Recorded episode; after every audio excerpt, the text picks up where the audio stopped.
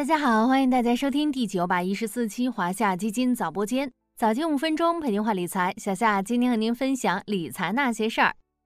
在沉寂许久之后，最近的港股市场出现明显反弹，恒生科技指数更是连续几天收出较大涨幅。尽管昨天有所回调，仍然让不少关注港股的小伙伴兴奋不已。咱们今天就来聊聊港股动向，恒生科技指数最近表现为什么这么抢眼？作为投资者的我们，又能从这波反弹中寻找投资机会吗？先来聊聊港股最近反弹的原因。简单来说，来自海内外多重因素的改善。海外也就是美联储的动向，是这次港股反弹的主要动力。美联储十一月会议继续暂停加息，消息公布后，十年美债利率大幅回落，从百分之五一度降至百分之四点五附近。这个下降速度并不亚于十月初的快速攀升。美债利率回落意味着美元资产的收益率回调，作为跷跷板的另一端，其他货币定价的资产价格也就出现了反弹。于是我们可以看到，A 股、港股最近都出现了反弹，尤其是受到海外资金影响更大的港股，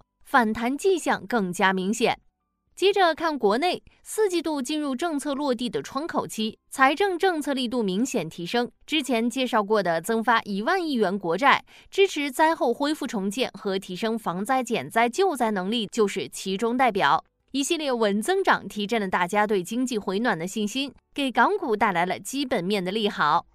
总结起来就是，尽管美国加息周期还没有正式宣告结束，但加息对港股的压制影响已经减弱。随着经济扩张期下的企业盈利环比逐步改善，投资者对于港股的预期正在改变。了解了港股反弹的原因，那么恒生科技指数为何又成为这次反弹的 C 位呢？从指数自身来看，作为衡量中国新经济资产表现的核心指数，恒生科技指数本就是港股三大旗舰指数中价值备受看好的一支。该指数由三十家最大的香港上市科技企业组成。科技创新属性突出，资讯科技业权重占比达到了百分之七十三点九，汇聚了腾讯控股、美团、小米集团、快手等中国互联网各细分领域更具代表性的龙头公司。同时，指数成分股中研发营收比超过百分之十的权重合计超过百分之四十，具有较高的创新成长潜力。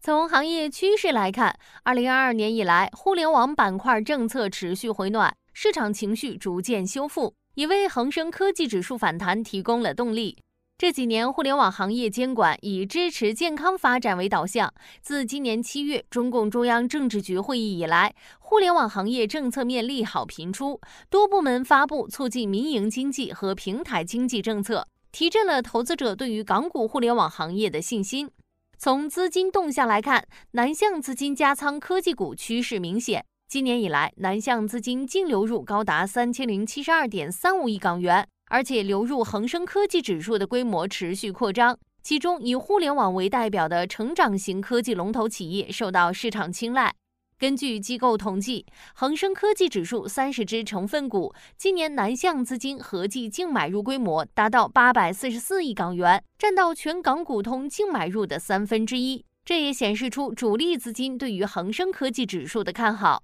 看到港股市场反弹，大家的心情应该都不错。那么对于投资者来说，当前是布局这只指数的好时机吗？我们的观点还是比较乐观的。从港股大的趋势来看，在近期国内对症政策出台，叠加美债利率快速回落等外围利好因素推动下，业内普遍对港股行情表示看好，甚至有机构认为港股市场底部条件具备。美联储加息结束之际，极有可能就是港股新一轮上涨的开始。众所周知，对反弹行情比较敏感的通常有两种：一是成长板块，比如互联网、生物科技、新能源等；二是超跌板块，历史估值处于低位。而恒生科技指数正好具备这两个特征，市盈率处于近十年百分之三点五一的极低位置，成分股中的众多互联网龙头也具备较强的业绩弹性。如果小伙伴们看好港股，尤其是恒生科技指数，可以关注小夏家的恒生科技指数 ETF，